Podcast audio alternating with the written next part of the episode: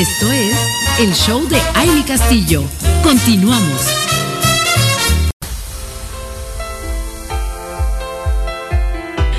Bueno, gracias por seguir con nosotros. Estamos aquí a través de www.soymujerradiante.com y bueno, pues ya vamos a entrar con el tema que nos tiene para el día de hoy nuestra querida inmunóloga, la doctora Vanessa López. Y sabes que doctora, la verdad es que sí es preocupante porque cada vez vemos más mosquitos. Ah, sí, ya es así como ¡oh! el pánico por saber qué infecciones son transmitidas por los mosquitos y cómo, o sea, digo, de repente pues es difícil, pero hay que saber por lo menos a qué estamos expuestos. A qué estamos expuestos. Sí, fíjate que, que justo ahorita que empiezan o que van a empezar las temporadas de lluvias, pero ahorita particularmente el calor también ha hecho como que los moscos empiecen, como tú dices, a salir y ahora que viene la temporada de lluvia, pues viene la época de reproducción del mosco y es ahí cuando se intensifican todas estas enfermedades que se transmiten por estos insectos. La verdad es que aquí en Morelos es una zona donde hay mucho dengue. O sea, sabemos que es una es un estado con eh, se llama endémico, ¿no? Esto es porque la la vegetación, el mismo clima permite la reproducción de este mosco, que normalmente este algunos de ellos pues están infectados con un virus, que es el virus del dengue, y este es transmitido a los humanos. Y como sabes, pues hay bastantes síntomas ya muy característicos que me gustaría platicar de ellos, que es por ejemplo el dolor de articulaciones, la fiebre, este el dolor de ojos, a veces sale racha en el cuerpo y eso puede ser este pues un, un indicativo de que te está dando dengue. ¿no?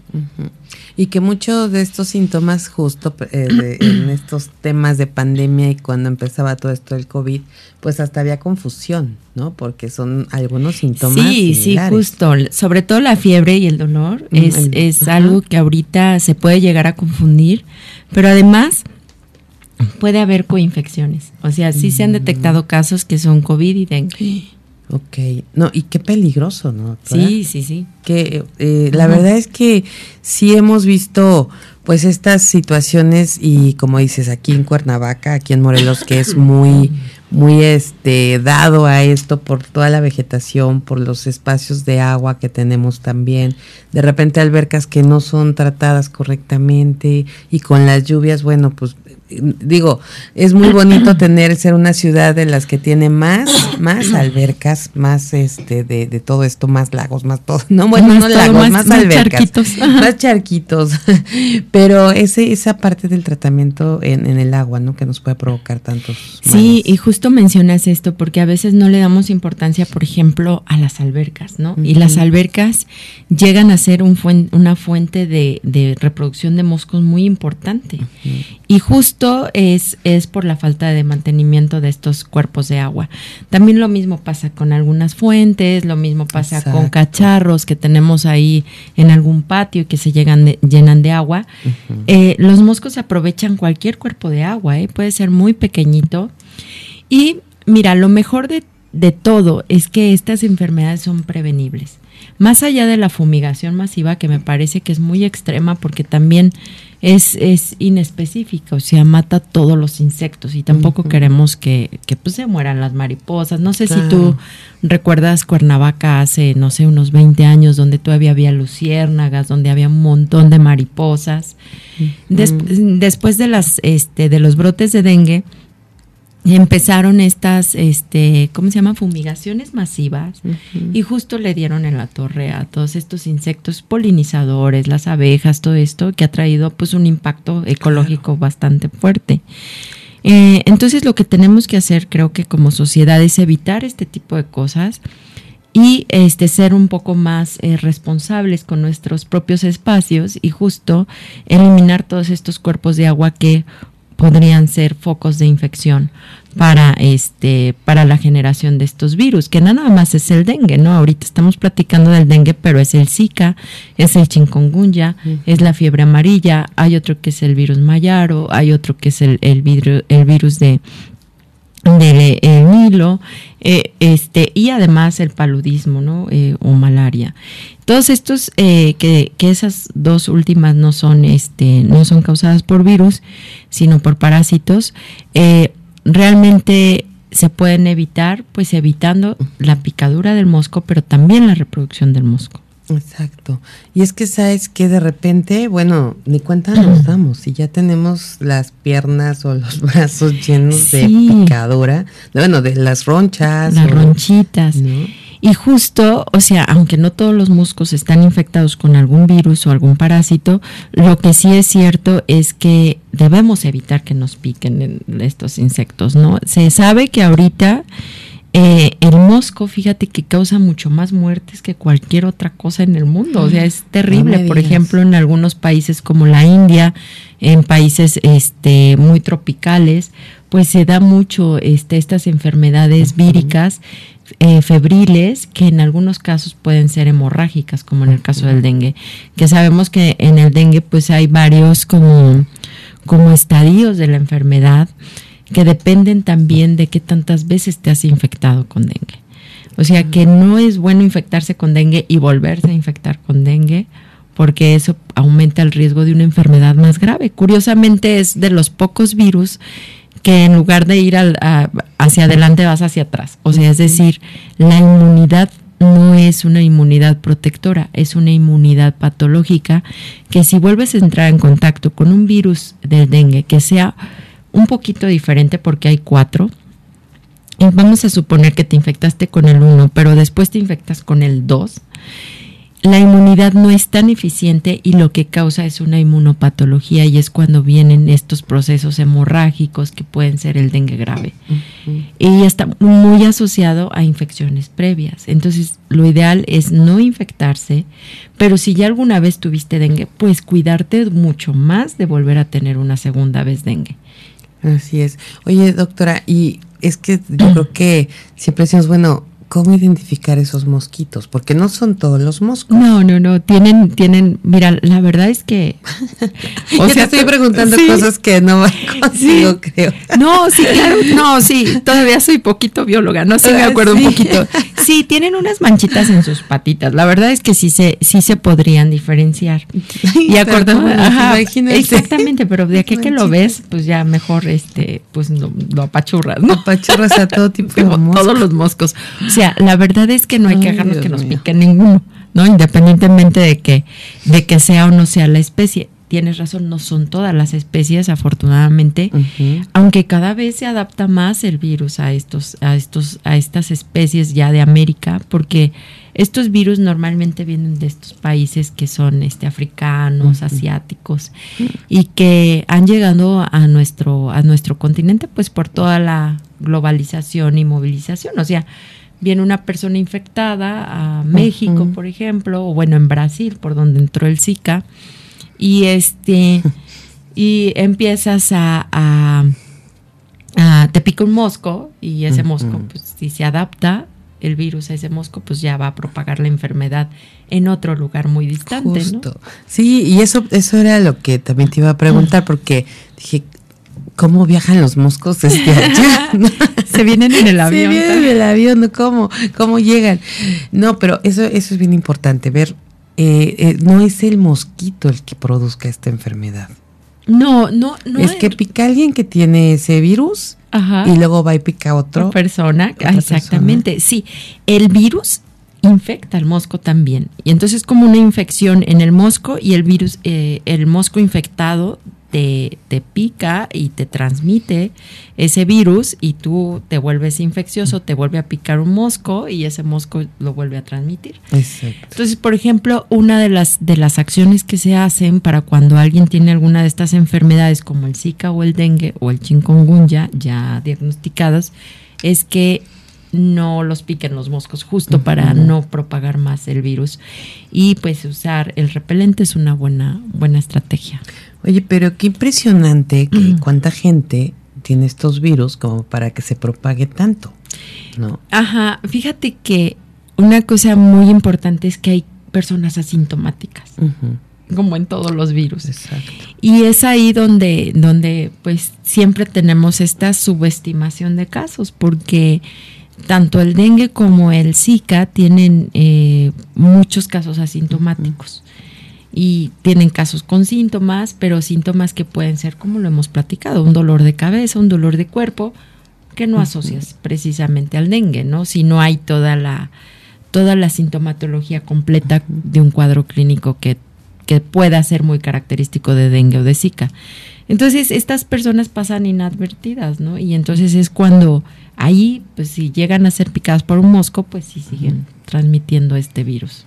Es que imagínate, o sea, bueno, y para que y para que le tienen, o sea, que te pique el mosco que trae el virus, o sea, es impresionante. Y que son además millones de personas que se infectan cada año. Exacto. Afortunadamente ahora con la pandemia, fíjate que hubo una disminución de casos de todos estos virus, bueno, de todos los virus, o sea, menos COVID, pero la verdad es que este mucho fue por estar en casa, porque evidentemente cuando te, te, pica un mosco, pues no estás en tu casa o estás en el jardín o estás en un balneario. Y justo el, el cierre de, de, actividades hizo que también disminuyeran estas enfermedades. Pero ahora con la apertura, muy probablemente vaya a haber repuntes de estas enfermedades, puesto que ya hay mayor movilidad de personas, tanto en el mundo en general, como también va a empezar a, haber la propagación de los moscos. Exacto, sí, pues si viene una temporada de, de que sí o sí, de verdad a toda la gente que tiene alberca, que tiene algún este lago artificial, un cuerpo de agua tiene que, este, tiene que. Hay que tratarlo. O sea, hay que tenerlo al 100% porque de verdad, pues de ahí sí, ahí vienen mucha, precisamente por la reproducción de moscos y que entonces no es que los moscos se reproduzcan y sean los moscos los que ya lo traen. O sea, eso fíjate qué interesante, ¿eh? porque pues yo creo que mucha gente no teníamos muy claro ese punto. Entonces decíamos moscos con dengue o moscos con zika, o sea, de dónde salen, ¿no? Pero ahora esto y suena como, como pues algo todavía más preocupante, pero hay que cuidar entonces esa de, de, esa reproducción. Vamos a seguir con este tema, doctora. Vamos a una pausa y regresamos con más.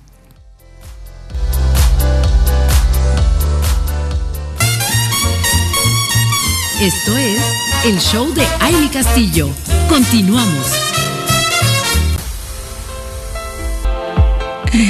Estamos de regreso aquí con la doctora inmunóloga viral Vanessa López Guerrero y estamos hablando de las infecciones transmitidas por mosquitos. Y bueno, estamos aquí entendiendo muchas cosas de las cuales no, no sabíamos. Eh, de verdad que nos abres un poco la, el, el, ¿cómo se dice? Pues esta ventana, esta visión, porque eh, teníamos a lo mejor una, una idea errónea de, de, cómo llegaba el dengue, cómo llegaba el Zika y todo este tema.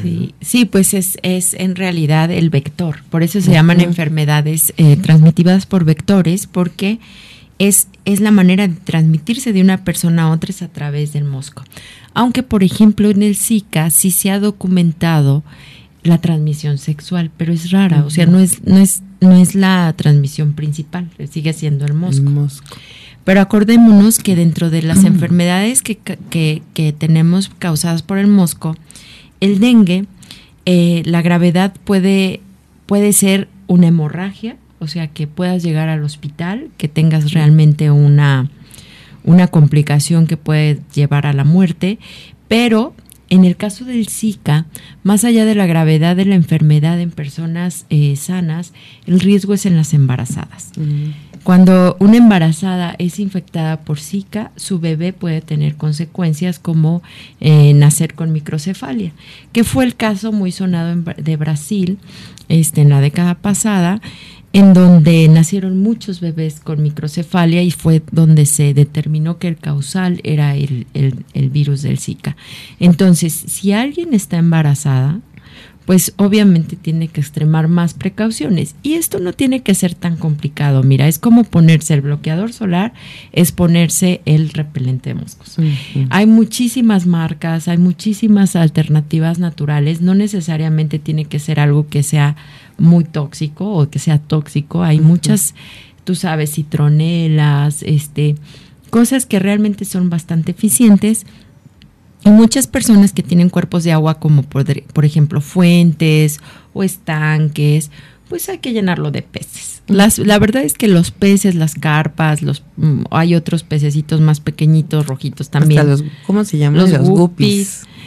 Todo eso ayuda a no saber eh, que son unos controladores de, de, moscos impresionante, porque se alimentan de las larvas.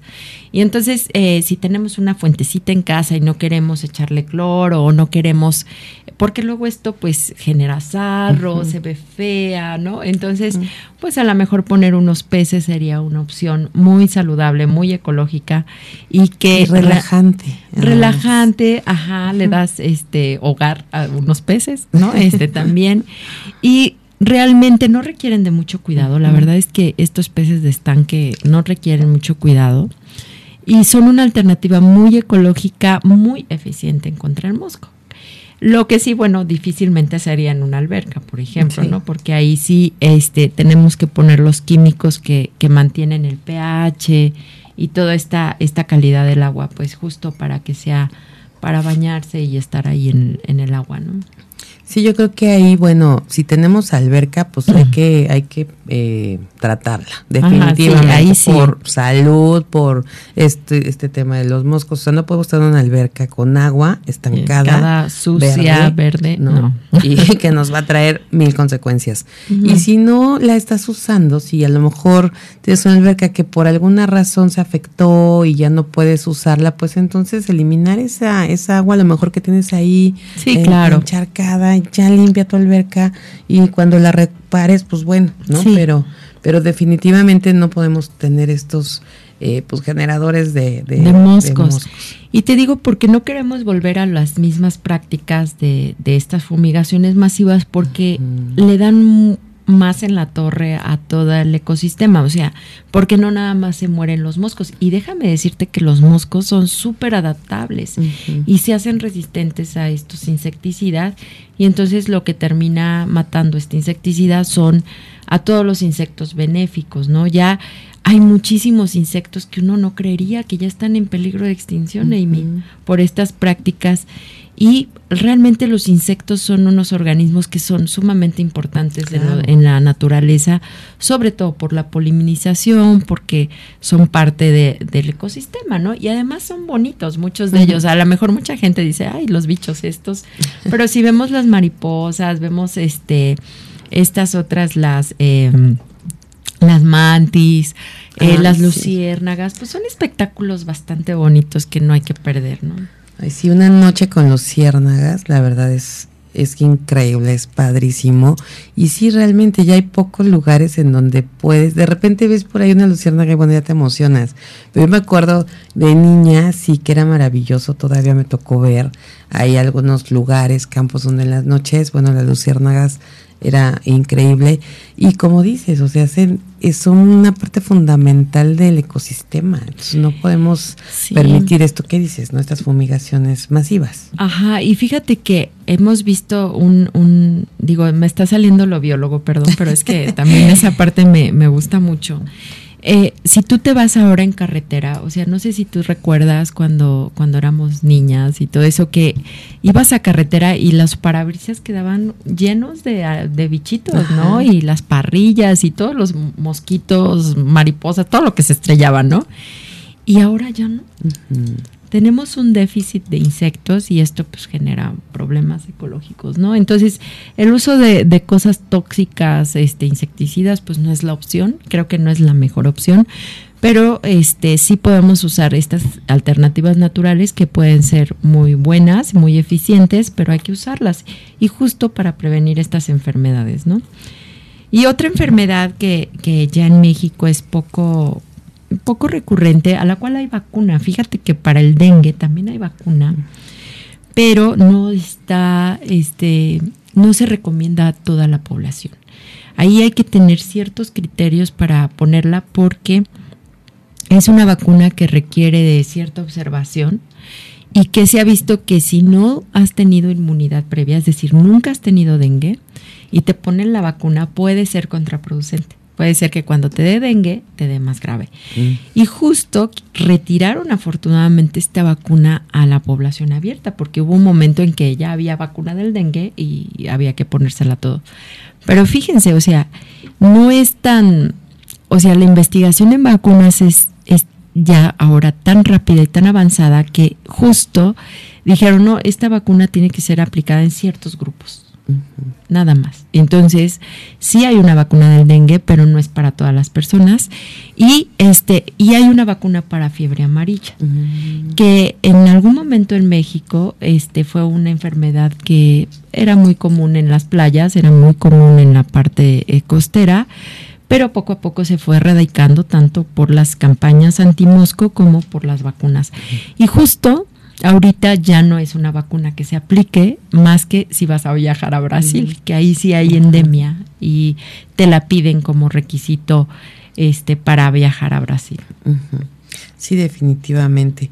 Pues doctora, estamos eh, yo creo que en un momento importante de, muchas cosas. y, me, fíjate, me, me viene a la cabeza que en cada tema que hablamos, está inmerso eh, el tema de nuestra naturaleza, de nuestro planeta, de, todo este asunto que, que hemos dejado que se vaya, digo hace rato hablando con, con Lidi Mayagoitia del sargazo, ¿no? Del sargazo en, Cancún, en cómo está el tema y el calentamiento mm, global.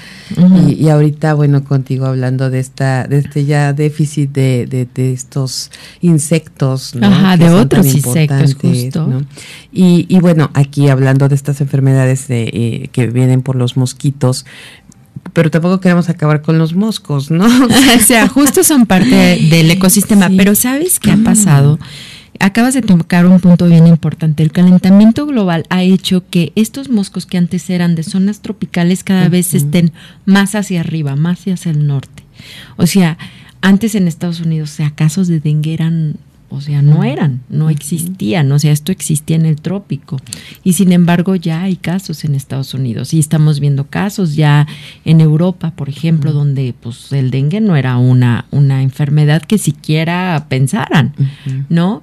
ya en China, por ejemplo, ya se reportaron eh, al menos el primer caso de dengue justo cuando el COVID.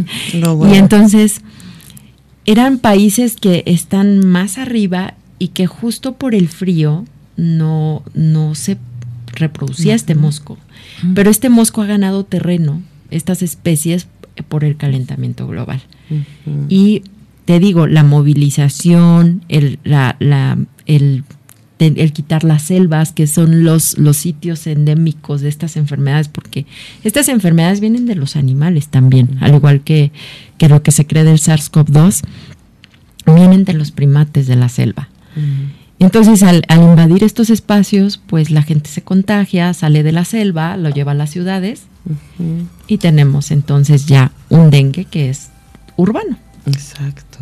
Mira, qué interesante, doctora. Yo me quedo escuchándote y bueno, yo creo que podemos seguir aquí contigo en clase. en, clase de moscos. pero, pero es muy importante ahorita pues prevenir. Prevenir, sí, sobre todo eso. Los, los niños es importante que si van a estar en el campo, ahorita que vienen las vacaciones, que van a estar a la intemperie, pues sí darles su embarradita ¿no? de, de, repelente. Les digo, más allá de fumigar, yo creo que la, la idea es que no nos eh, piquen a nosotros y controlar las poblaciones de mosco este, con lo que podamos de manera más natural, ¿no? Posible, lo más natural posible. Y sí, ahora en vacaciones yo les recomiendo que junto con el bloqueador solar, pues sí tengan alternativas de repelentes. Ahora ya hasta unas pulseritas, ¿no? Que se ponen, sobre todo los golfistas y todo eso, traen unas pulseritas que son repelentes y que creo que también hay para niños. Entonces es muy importante en temporada proteger a, los niños y estar muy atentos a los síntomas. Si sentimos que nos duele la cabeza, eh, el cuerpo, si empezamos a tener como petequias, que son estos puntitos ¿no? que aparecen en, en la piel, o empezamos a sentir como que nos duele alrededor de los ojos, o presentamos rash, que son todas estos como urticaria en todo el cuerpo, pues sí hay que recurrir al médico y hay que hacer un diagnóstico. Porque ahorita, pues como decimos, o sea, ahorita todo es COVID, hasta no demostrar lo contrario. Y entonces, este, y si es cualquiera de estas enfermedades que hemos platicado, dengue, zika y chikungunya, no hay un tratamiento específico. Solamente es reposo, hidratación, pero hay que estar muy, muy pendientes en las embarazadas y a los síntomas de alarma que en el dengue, en el caso del dengue. Perfecto, mi querida doctora. Pues bueno, vamos a estar con todas estas medidas. Hay que tener ya así como el desinfectante, el repelente en la bolsa para poder este estar. Que por cierto, Seguramente nos está escuchando nuestra querida Carmen eh, Velasco, que es una gran empresaria y que ahora con este tema que, que estamos tocando voy a pedirle que venga aquí al programa para platicar de sus desinfectantes y de sus repelentes, que ella es una química y creó estos productos, entonces que nos venga aquí a platicar porque no son tóxicos y son muy, muy efectivos. Entonces ya estaremos platicando con ella para que aprovechemos y, y, y se sepamos también cuáles utilizar que no que no nos afecten en otras cosas. Así que muchísimas gracias, mi querida doctora, por tu información, por estar aquí con nosotros esta mañana. Bueno, pues muchas gracias y a seguirse cuidando este, de lo demás. Eh, disfruten sus vacaciones, pero siempre con responsabilidad. Hay que tratar de estar este, lo más cuidados posibles, ¿no? Y lo que hemos platicado, cuidar nuestra alimentación, eh, tomar el solecito un poquito. Y este, y relajarse. Ahora sí lo podemos aprovechar. Ahora sí podemos aprovechar y el, relax. Sí, y el relax. así que bueno, empezamos las vacaciones esta semana. Nosotros vamos a seguir aquí con ustedes, así que por favor síganos escuchando, síganse conectando con nosotros y recuerden que bueno, aquí les damos una dosis de estar bien para sentirse mejor. Muchísimas gracias, doctora. Muchísimas gracias a Max Salinas en la producción en cabina. Gracias Edgar Hernández en las redes sociales. A Rafael Salinas, muchas gracias en la dirección operativa a todos los que hacen posible Mujer Radiante. Muchísimas gracias, gracias, gracias. Soy Amy Castillo, les deseo un fin de semana extraordinario. Pásela bonito.